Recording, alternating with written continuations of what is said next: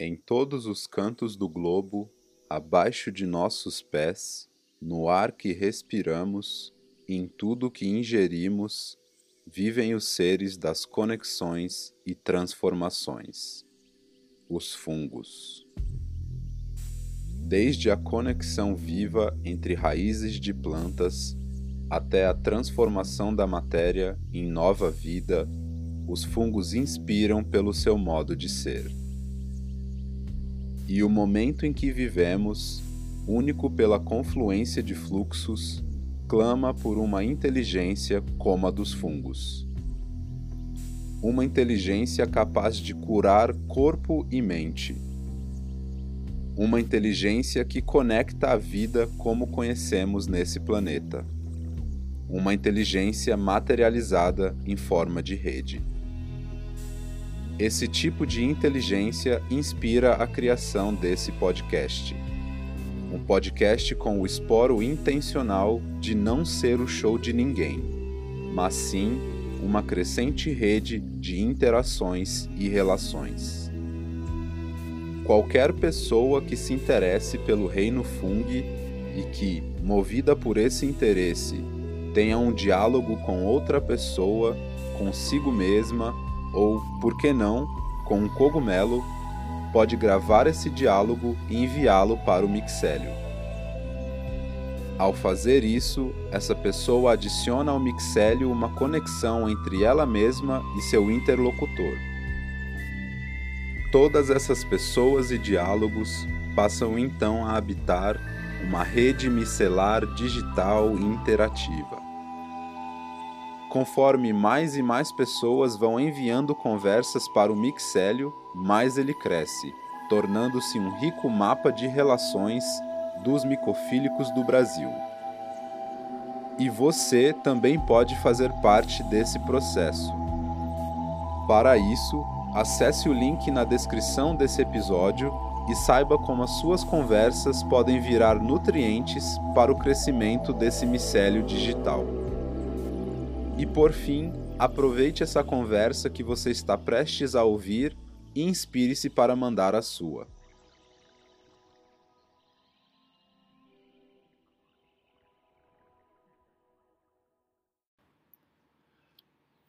Olá a todos, meu nome é Alexandre Lentz, eu sou pesquisador e professor da Universidade do Estado da Bahia, que é a UNEB, do Colegiado de Sistemas de Informação. Hoje estamos aqui gravando esse podcast com o título Microinformática, que também pode ser conhecida como informática fúngica. E estou aqui junto com os meus alunos de iniciação científica, Evelyn Ferreira e Daniel Galdino, que vão se apresentar agora para vocês. Bom dia, gente. É, eu me chamo Evelyn. Eu estou cursando o quinto semestre de Sistema de Informação na UNEB. E fora da UNEB, eu trabalho com automação de processos para algumas empresas. É, bom dia a todos. É, meu nome é Daniel Galdino. Eu sou estudante de terceiro semestre do, da UNEB também. E no momento eu, eu não trabalho na área, eu trabalho em uma empresa de telecomunicações, mas eu pretendo ingressar na área em breve. Certo, obrigado Daniel e Evelyn que vão nos acompanhar então nesse podcast. Eu gostaria de agradecer uh, imensamente ao Danilo pelo convite que ele fez para a gravação desse, desse podcast e principalmente por fortalecer aí as conexões e transformações aí que o nosso planeta precisa uh, através aí dessa conexão dos fungos com uh, esse projeto incrível que ele, que ele mantém aí, que é o Mixélio. Bom, mas por que que então a gente uh, resolveu estudar fungos e por que que os fungos, o que que os fungos têm a ver com computação? Então, certamente é uma pergunta que vocês devem estar se fazendo aí. Uh, por que, que a gente tem um, um, uma área, então, que se chama microinformática? Uma área que provavelmente alguns de vocês nunca ouviu falar. Bom, uh, o mixélio aborda os fungos, então, que, é, que são é um reino bastante importante aí, que é pouco estudado e potencial enorme aí para a biotecnologia e principalmente para uh, solucionar problemas que a gente tem aí no planeta. Então, uh, os fungos, como boa parte de vocês devem saber, podem ser utilizados aí contra doenças de plantas, de animais, humanos, para aprimoramento da agricultura, para produção de alimentos e bebidas, e os estudos para a gente conseguir de fato utilizar os fungos com todo esse potencial que eles têm, uh, obviamente precisam de tecnologia. E essa tecnologia está muito atrelada aí no uso da computação, de ferramentas de informática, que geralmente são concebidas, são implementadas por profissionais da área de computação, como por exemplo do curso de sistemas de informação.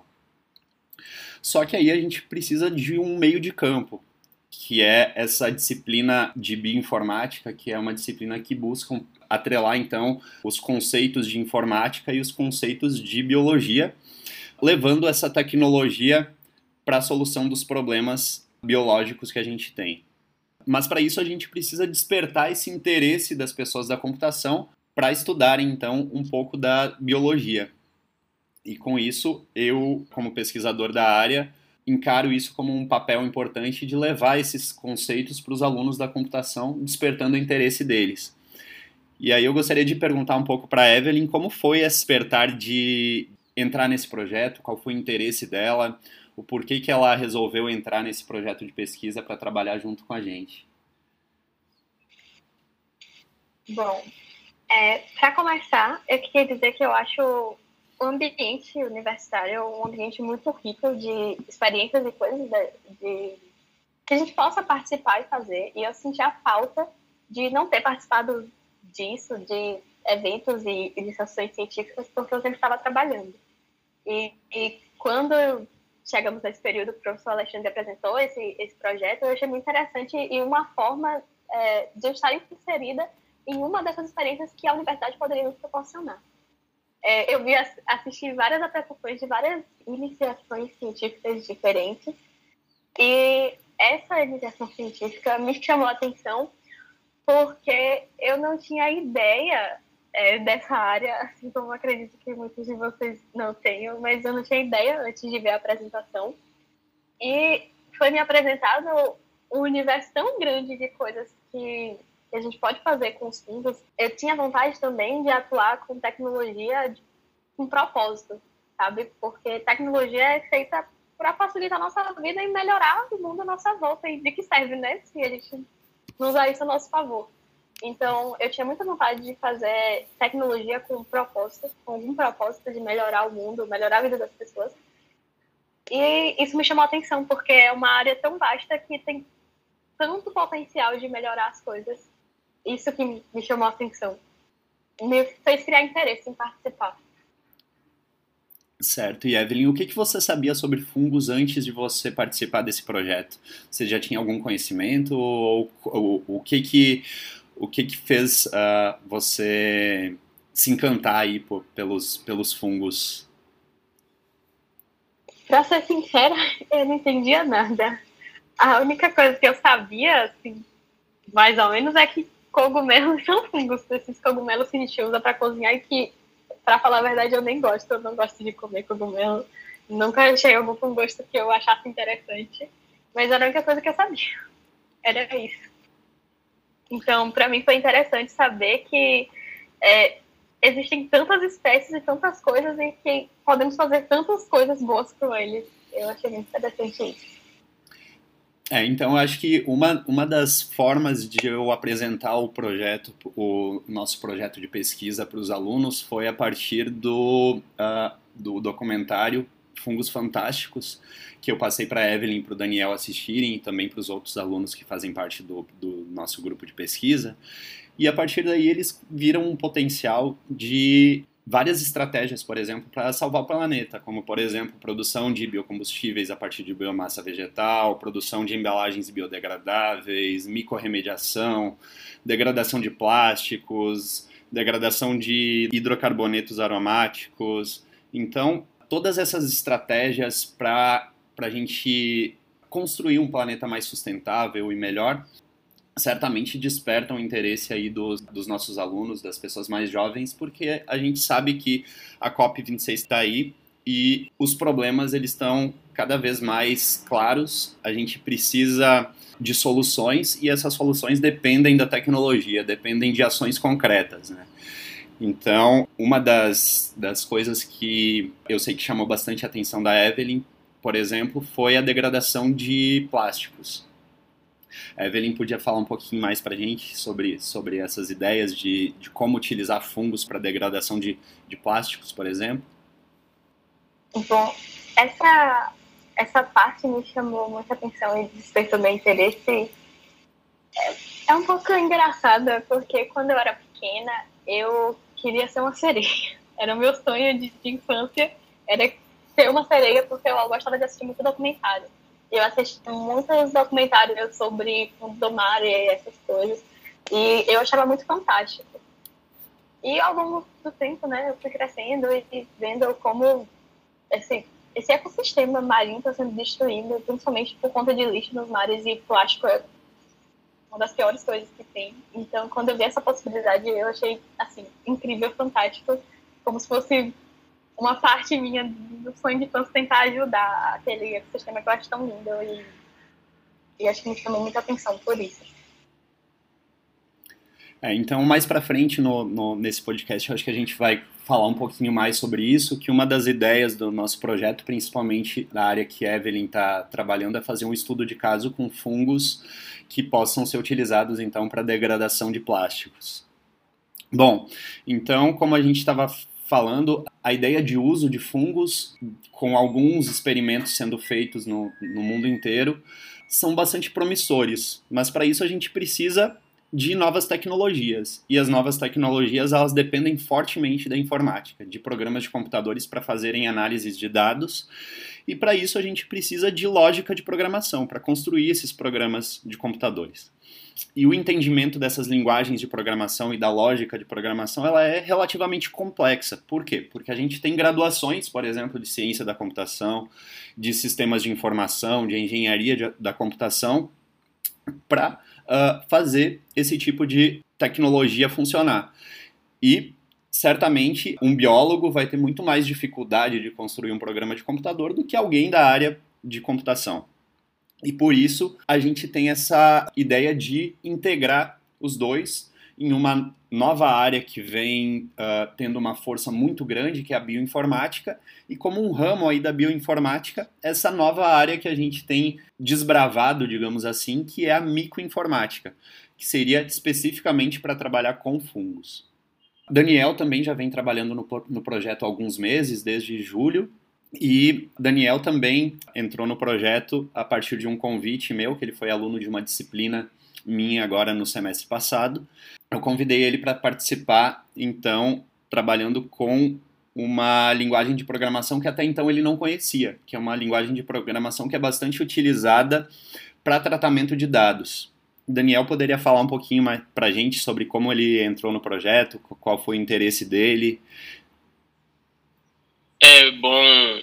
É, no caso, quando eu estava a finalizar a matéria, o professor me veio com essa proposta bem interessante de entrar nessa iniciação científica num, numa área que não se vê muito, muito, muito frequentemente envolvida com a computação, que no caso é a biologia, é, pelo menos não nesses projetos de faculdade, assim, normalmente é uma coisa bem mais complexa que e foi uma proposta muito interessante e o professor conseguiu me vender muito bem a ideia, porque ele, no final da nossa reunião, que ele fez essa proposta, eu fiquei pensando como se os fungos fossem uma força poderosa capaz de fazer literalmente qualquer coisa.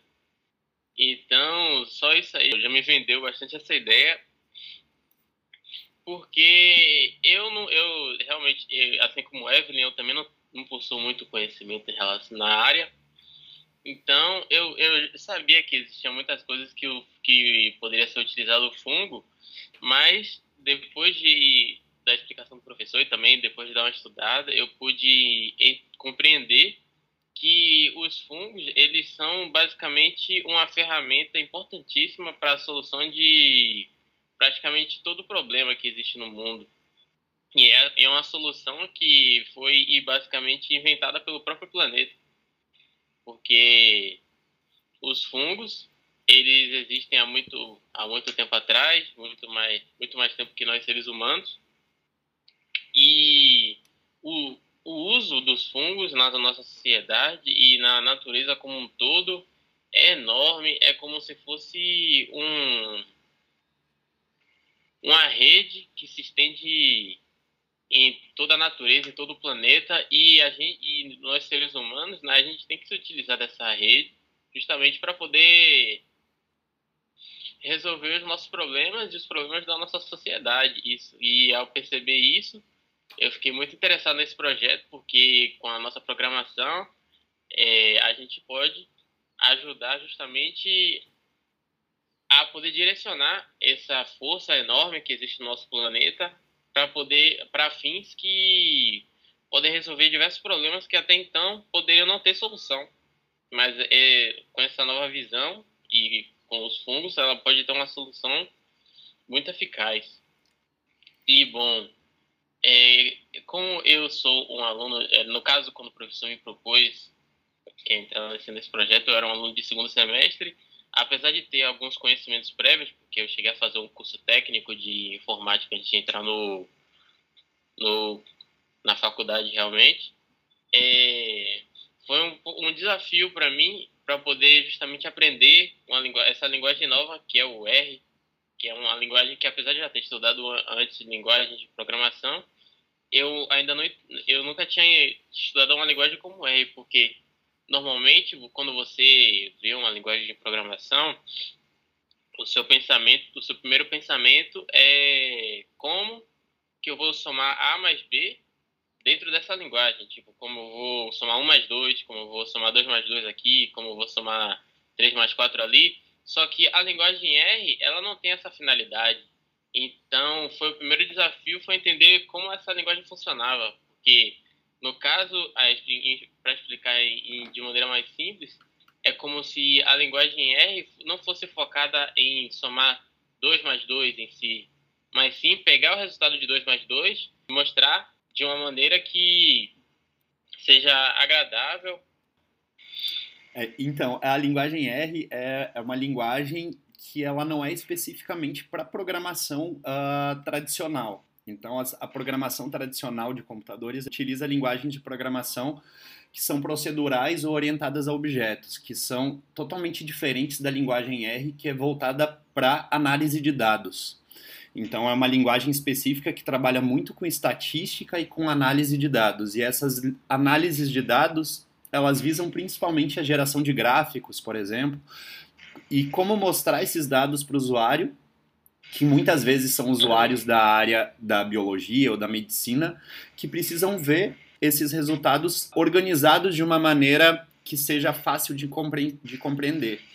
Então, é uma linguagem que foge um pouco do padrão das outras linguagens de programação que a gente utiliza no curso de sistemas de informação, por exemplo. Então, isso mostra um pouquinho dessa integração da computação com a, com a biologia, por exemplo, e que cria um pouco essa demanda que é a ciência de dados, onde a gente tem muitos dados biológicos e a gente precisa interpretar esses dados biológicos de uma maneira que facilite a compreensão deles. Então, Daniel aí está tendo um desafio de utilizar os conhecimentos de computação que ele tem para entender uma nova linguagem que ele não conhecia antes. Então, também é um desafio interessante aí que ele está tendo nesse início de projeto. Isso. E no caso, essa linguagem R, ela é muito interessante no sentido de que ela possibilita uma visão macro de um certo assunto, no caso, o nosso assunto ser os fungos. É, se você olhar cada valor individualmente, você pode não ter é, conhecimento do que aquilo pode significar. Mas se você tem uma visão macro, ou seja, uma visão é, aberta que abriga vários valores, vários resultados diferentes, você pode compreender coisas que você não poderia ter compreendido antes. E isso é, é um, algo muito interessante da linguagem que pode ajudar bastante, principalmente nessa área, porque você, se você olhar resultados individuais, você pode acabar não entendendo o que realmente foi diferente ou qual é o objetivo de certa coisa, mas ao você observar esse resultado comparado com outros resultados de maneira gráfica ou mesmo de uma forma de tabela, você pode é, chegar em novos resultados que antes não poderia. Perfeito, Daniel. Bom, uh, Então, uh, deu para ter uma visão um pouquinho de como uh, os nossos alunos, então, de, do curso de Sistemas de Informação estão se integrando aí com a biologia, entendendo um pouquinho mais de fungos. E aí fica uma pergunta, né? Certamente vocês devem ter se perguntado sobre esse termo microinformática. Não sei se alguém de vocês já tinha ouvido falar nesse termo microinformática. Eu, particularmente, vejo esse termo como um termo bastante recente, mas eu resolvi dar uma pesquisada sobre esse termo para entender um pouco mais quando que surgiu, como que surgiu esse termo. E aí o que eu percebi foi que uma das referências mais antigas que a gente tem relacionada a esse termo microinformática é uh, ocorreu no primeiro Encontro Nacional de Etnomicólogos, que ocorreu no México em 2001. Então, naquela época, esse termo ele era associado especificamente ao uso de ferramentas computacionais para entender como que funciona a biologia dos fungos e auxiliar na taxonomia. 2001 já faz bastante tempo, né? A gente tem 20 anos aí que esse termo já, já foi uh, citado aí na literatura. 13 anos depois eu vi novamente, esse termo foi, foi citado então em um simpósio do décimo Congresso Internacional de Micologia, que ocorreu em 2014 na Tailândia. E nesse simpósio também, esse termo foi relacionado principalmente com ferramentas de bioinformática, que eram utilizadas para diversos propósitos uh, aí, como por exemplo análise de genomas, entender como que funcionam os processos de evolução de fungos. Já em 2020, fazendo algumas buscas no Google, eu encontrei um, o outro termo que dá nome ao nosso projeto de pesquisa, inclusive, que é Fungal Informatics. Já antecipando um pouco o, nosso, o nome do nosso projeto de, de pesquisa aqui na UNEB, ele se chama FANINFO, que é a sigla para Fungal Informatics. E em 2020, então, encontrei algumas vagas para alunos de doutorado em um projeto, em um grupo de pesquisa recém-criado na Alemanha, na cidade de Jena, e liderado pela doutora Amélia Barber, que é uma jovem cientista uh, do Instituto uh, Leibniz, uh, na Alemanha, então. Então, tinha uma vaga para aluno de doutorado aí em 2020, para trabalhar com genômica comparativa de fungos e também com aprendizado de máquina. Então, utilizando aí conceitos de inteligência artificial, como aprendizado de máquina, e provavelmente para desenvolver ferramentas computacionais aí para fazer genômica comparativa de fungos uh, que são patógenos de humanos. Isso foi em 2020. Já em 2021, agora recentemente tinha quatro vagas de doutorado abertas na Estônia, em um projeto chamado de Microinformática, Microinformatics, na Universidade de Tartu, sob orientação de pesquisadores como Sten Ansla e Leho Tederson. Então, uh, eu percebo que uh, são grupos de pesquisa recentes, agora nesses últimos dois anos, trabalhando com esses termos, que é Fungal Informatics e Microinformatics, e que estão de acordo com o que a gente está fazendo aqui no Brasil também, aqui na UNEB, no nosso grupo de pesquisa. Então a gente criou esse grupo de pesquisa agora em 2021, quando eu voltei do, do meu doutorado. Eu, eu fiquei quatro anos fazendo meu doutorado, finalizei em dezembro do ano passado e voltei para a UNEB, aqui em Salvador, na Bahia, em janeiro desse ano. E em março eu criei esse grupo de pesquisa e agora estamos com cinco alunos trabalhando nesse grupo de pesquisa. E o objetivo desse nosso grupo de pesquisa é justamente construir ferramentas computacionais para fazer análise de dados biológicos de fungos, como genomas, transcriptomas e proteomas. No momento, esses, esses cinco alunos, incluindo Evelyn e Daniel, estão trabalhando em, em duas linhas principalmente. Bom, então o nosso grupo de pesquisa, então, trabalhando com diversas ferramentas aí para análises computacionais, para análises de, de, dados biológicos, construindo algumas ferramentas importantes que a gente vai conversar um pouquinho mais para frente sobre elas. Mas em paralelo a isso, a gente também tem outros estudos que são bastante interessantes, que são chamados de computação não convencional. Esses estudos principalmente são conduzidos por um pesquisador da Inglaterra, que é o Dr. Andrew Adamatsky, que trabalha com diversas espécies de fungos e tem publicado diversos artigos uh, nos últimos anos.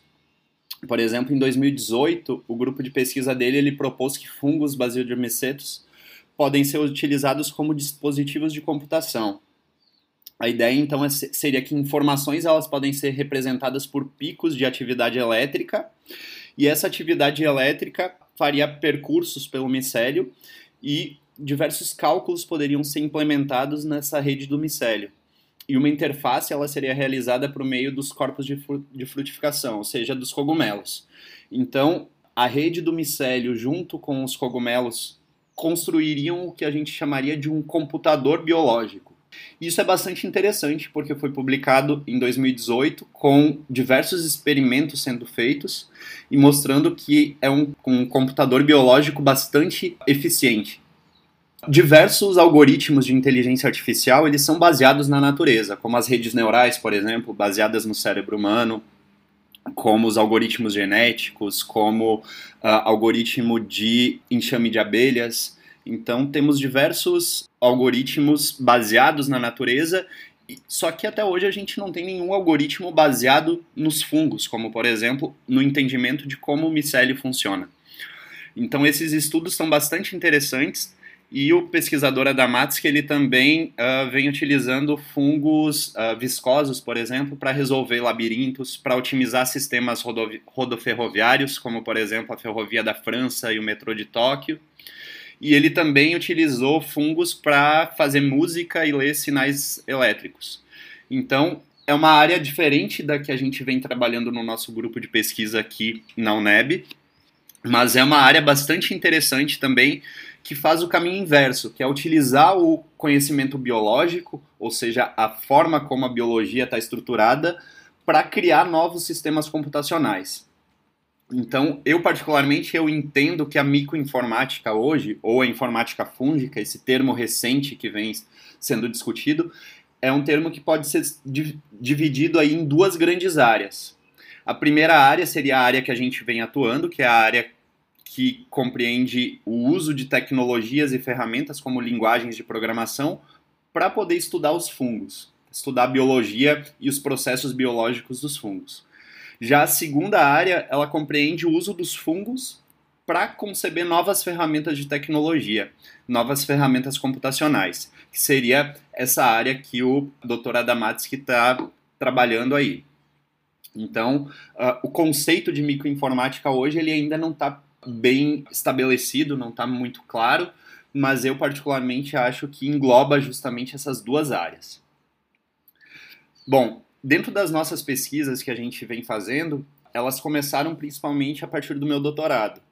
Eu comecei meu doutorado em 2017 na Universidade de Caxias do Sul, no, no Rio Grande do Sul, na Serra Gaúcha, trabalhando com meu orientador, que é o Dr. Aldo, Aldo Dilon, estudando uma espécie de, do gênero Penicillium, que uh, se tratava de uma nova espécie que não, havia, que não havia sido caracterizada anteriormente.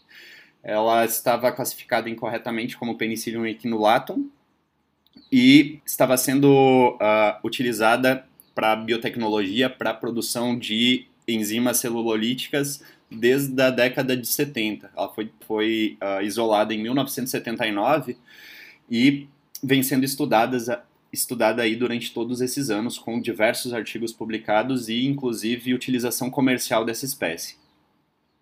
Bom, quando a gente descobriu que se tratava de uma nova espécie, a gente enviou esse isolado, a linhagem selvagem, para a Holanda, para ser caracterizada na Holanda.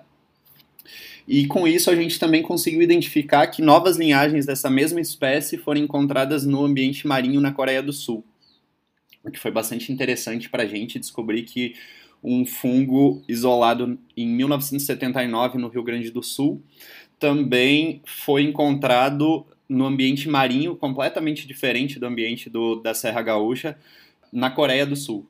Então foi, foi uma surpresa para a gente e os coreanos então participaram dessa, desse, desses estudos onde a gente está publicando um artigo agora referente aí à caracterização dessa nova espécie. Esse fungo ele, ele é utilizado então para produção de coquetéis de enzimas celulolíticas e utilizado principalmente essas enzimas são utilizadas para a produção de etanol de segunda geração.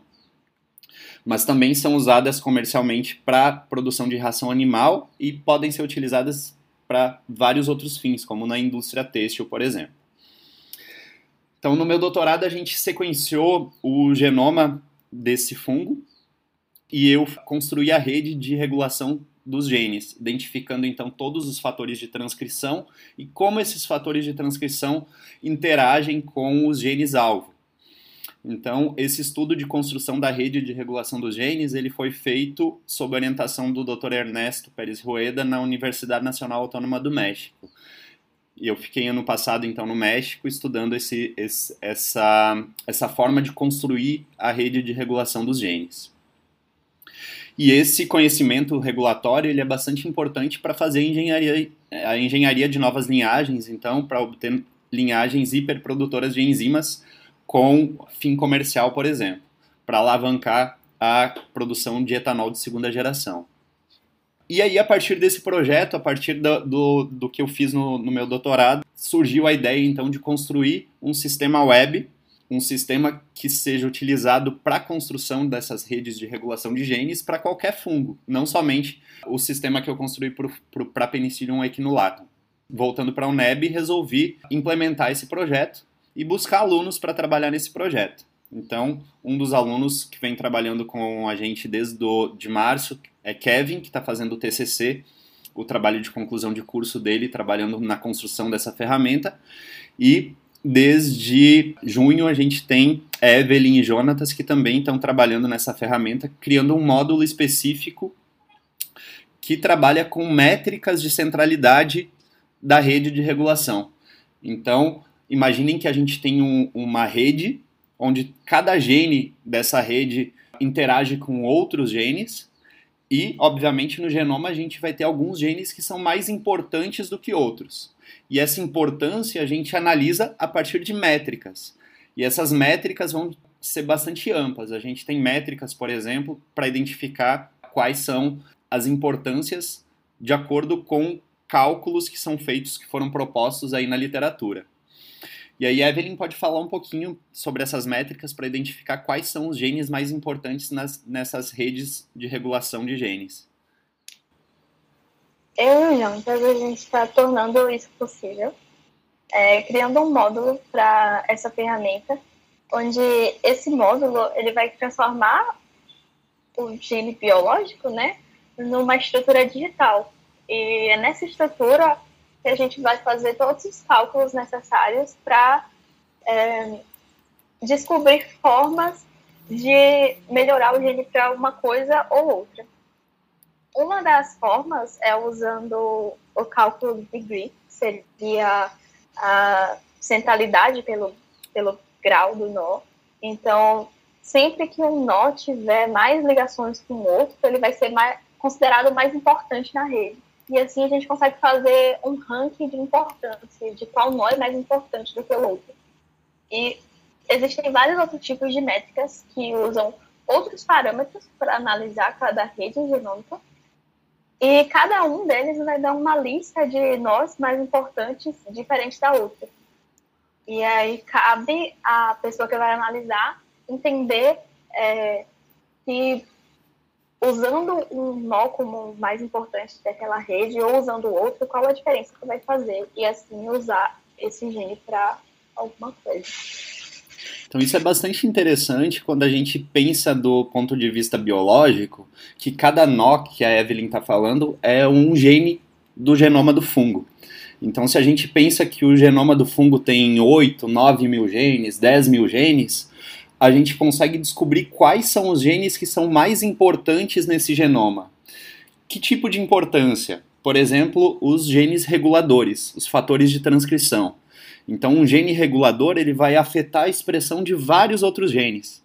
Então, se a gente consegue descobrir quais são os principais reguladores, ou, por exemplo, os reguladores de um conjunto específico de genes, a gente pode uh, trabalhar nesse genoma ou pode propor algum uso desse fungo a partir desse conhecimento regulatório que a gente obtém a partir dessa rede.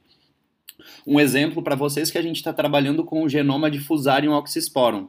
Então a gente cons construiu a rede de regulação desse fungo, do Fusarium, que é um importante patógeno de tomate, por exemplo, de, outros, de outras commodities da, da agricultura, e a gente conseguiu descobrir alguns genes reguladores que são fundamentais para a regulação da virulência, ou seja, da forma como esse fungo ataca o hospedeiro.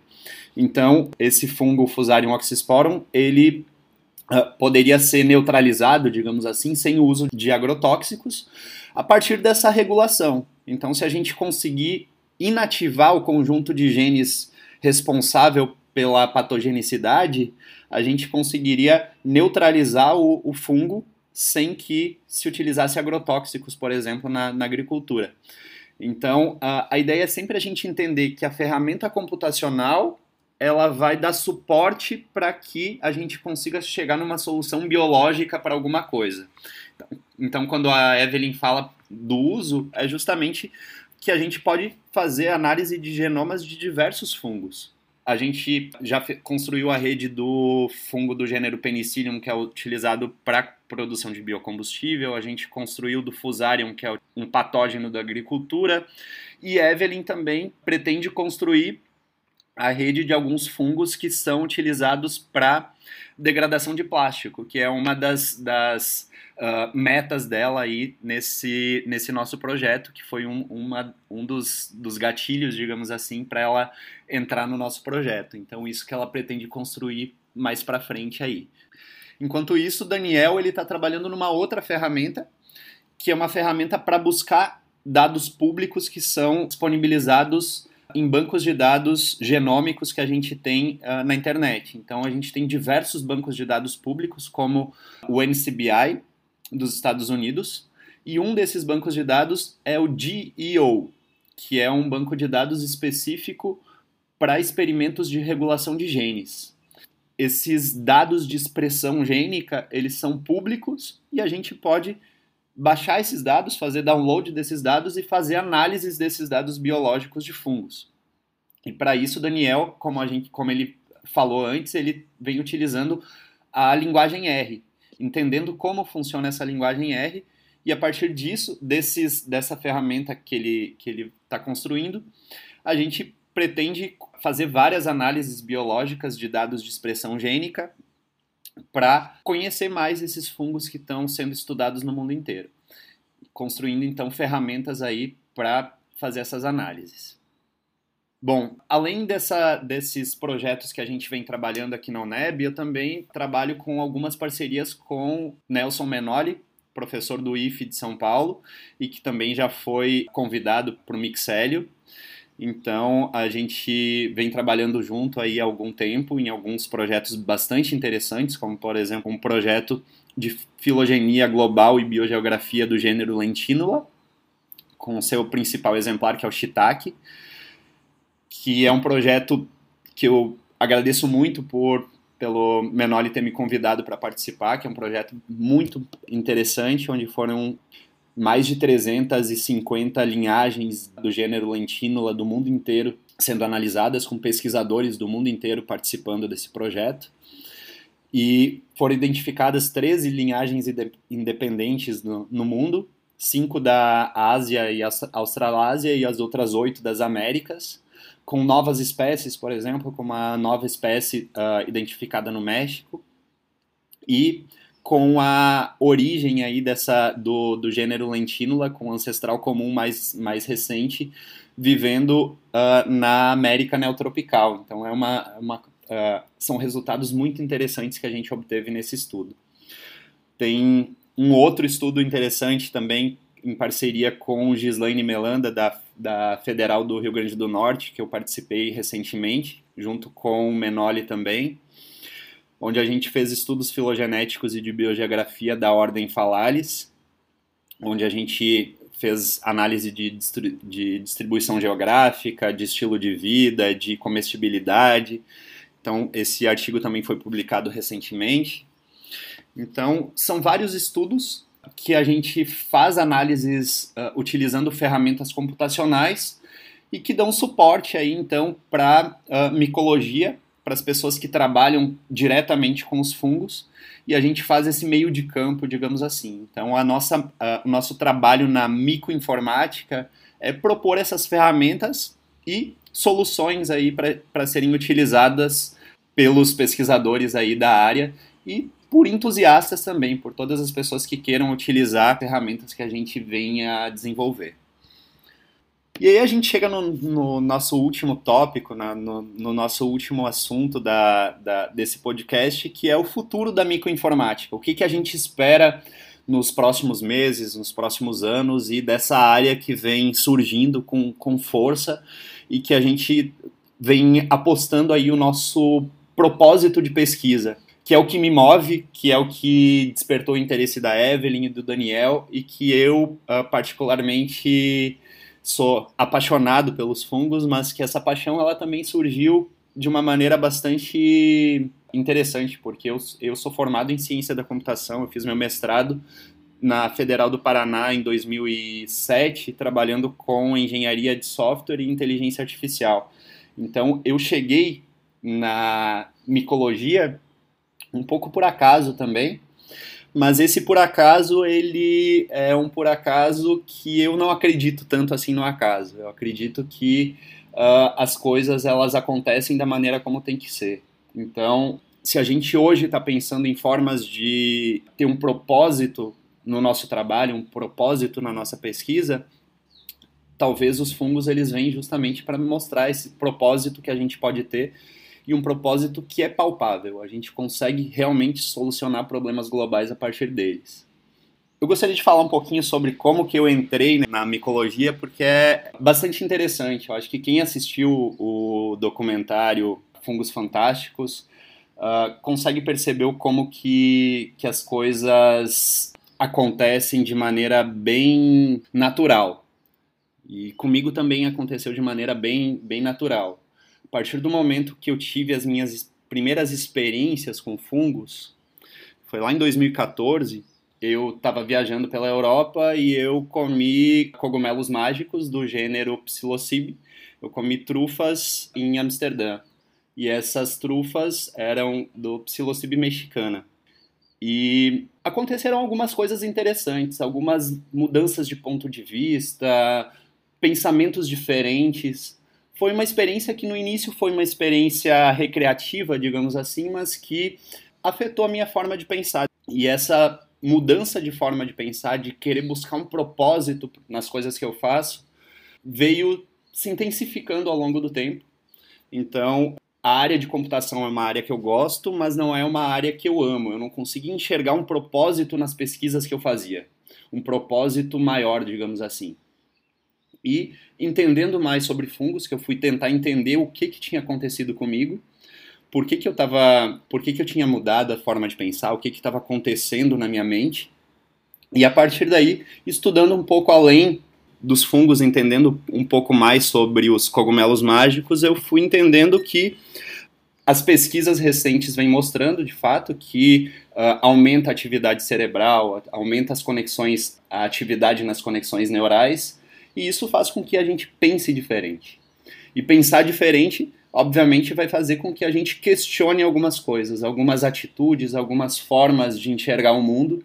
E esses questionamentos me levaram a questionar os meus rumos no futuro, o que que eu, o que que eu quero, quais são os meus objetivos, quais são os meus propósitos. E isso fez com que eu mudasse completamente a minha área de atuação ao invés de trabalhar na engenharia de software, eu resolvi fazer meu doutorado na biotecnologia. E aí que eu entrei de cabeça no mundo dos fungos, me apaixonei muito e uh, no primeiro congresso brasileiro de micologia que eu fui em Manaus, foi de fato o primeiro congresso onde eu, onde eu me sentia conectado com as pessoas, digamos assim. E a partir daí, as conexões foram só aumentando. Então, como como diz o, a vinheta do Mixélio, os fungos eles estão em todos os cantos do globo, abaixo dos nossos pés, no ar que respiramos, em tudo que ingerimos, vivem os seres das conexões e transformações.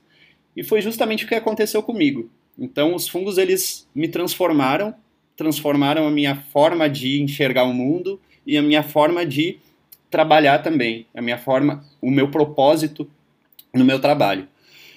E a partir daí, então, venho desenvolvendo esses projetos todos e pretendo continuar com novas parcerias, novas conexões, e uma delas é aí a partir do, do Danilo.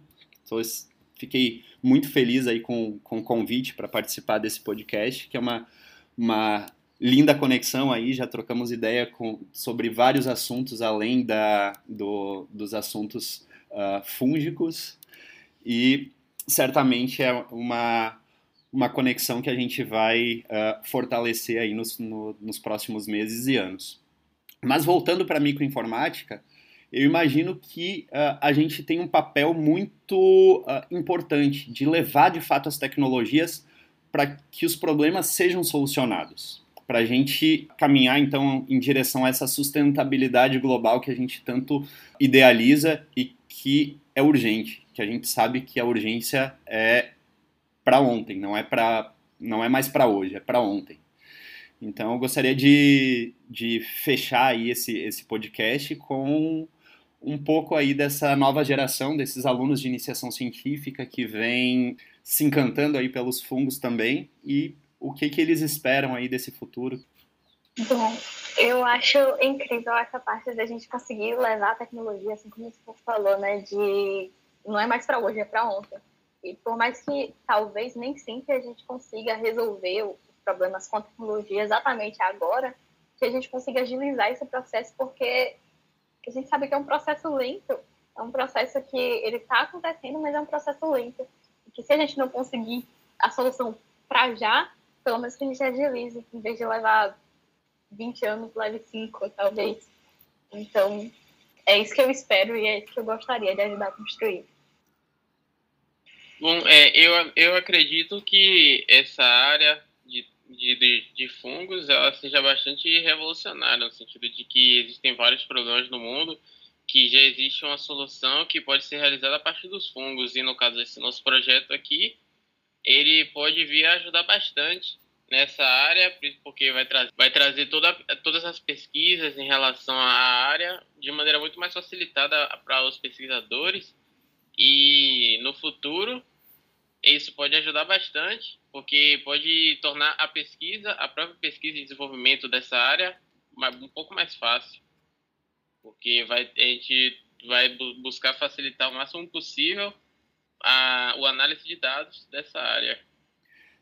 É isso aí. Então a gente tem um, um futuro que deixa a gente empolgado para trabalhar. A gente sabe que é um futuro difícil porque a pesquisa no Brasil ela não é prioridade. A gente sabe que a pesquisa ela sofre diversos boicotes. A gente tem um governo extremamente negacionista que não tem preocupação nenhuma com a pesquisa e com o que a gente vem fazendo. E a gente vem fazendo um trabalho que é um trabalho de ponta, é um trabalho de vanguarda que necessita de investimento. A gente precisa de uh, máquinas, de computadores potentes, a gente precisa de, de laboratório, a gente precisa de investimento. Mas mesmo assim a gente consegue fazer pesquisa de qualidade, pesquisa de ponta, e eu espero que o nosso futuro possa ser mais uh, bonito do que as previsões, digamos assim. Então eu acho que cada um fazendo a sua parte dentro dessa rede, desse micélio gigantesco que a gente tem, a gente consegue uh, disseminar esses esporos e fazer com que cada vez mais as pessoas conheçam os fungos, porque eu acho que o primeiro passo é conhecer, saber do potencial, porque a maioria das pessoas não conhece. E a partir do momento que você conhece, que sabe que os, que os fungos podem solucionar diversos problemas, você pode mostrar caminhos para as pessoas. E esses caminhos, por exemplo, seja na arquitetura, por exemplo, construção de, de blocos, ao invés de utilizar cimento, utilizar o micélio, seja na, no design de móveis, por exemplo, que a gente pode fazer design com, com micélio, seja na construção de embalagens, seja na micorremediação, despoluição de águas. Então, são, são várias linhas aí que a gente pode uh, mostrar para as pessoas que os fungos estão aí.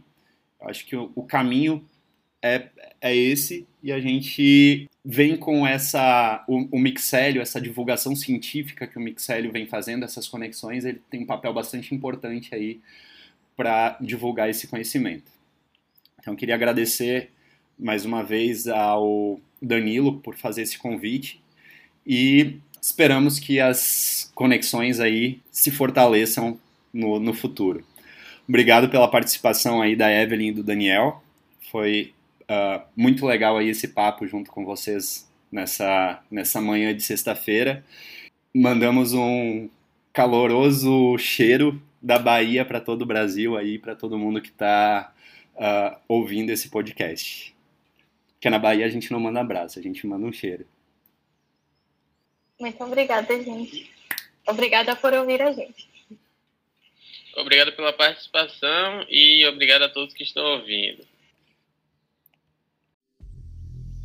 Obrigado por ter escutado essa conversa e agora não deixe de conferir a rede digital interativa do Mixélio, cujo link está na descrição deste episódio. E claro, considere você mesmo gravar alguma conversa sobre o reino Fung e enviá-la ao Mixélio. Ao fazer isso, você passa a habitar um ecossistema que reconhece e valora o envio de nutrientes para o crescimento desse micélio digital. Por exemplo, Jorge Ferreira, uma das maiores referências sobre cogumelos silvestres no Brasil, expressou seu entusiasmo pela proposta de valor do mixélio, oferecendo 10% de desconto em suas incríveis expedições de caça aos cogumelos, para qualquer pessoa que nutre, através de suas conversas, o mixélio. E nesse sentido, se você é uma pessoa que trabalha com cogumelos, com fungos ou que tem algo que desejaria oferecer a este ambiente, não deixe de entrar em contato. Afinal de contas, esse tipo de incentivo apenas enriquece o solo para o crescimento desse micélio digital. Mais uma vez, obrigado por ouvir e conversar, e até a próxima. Abraços micelares.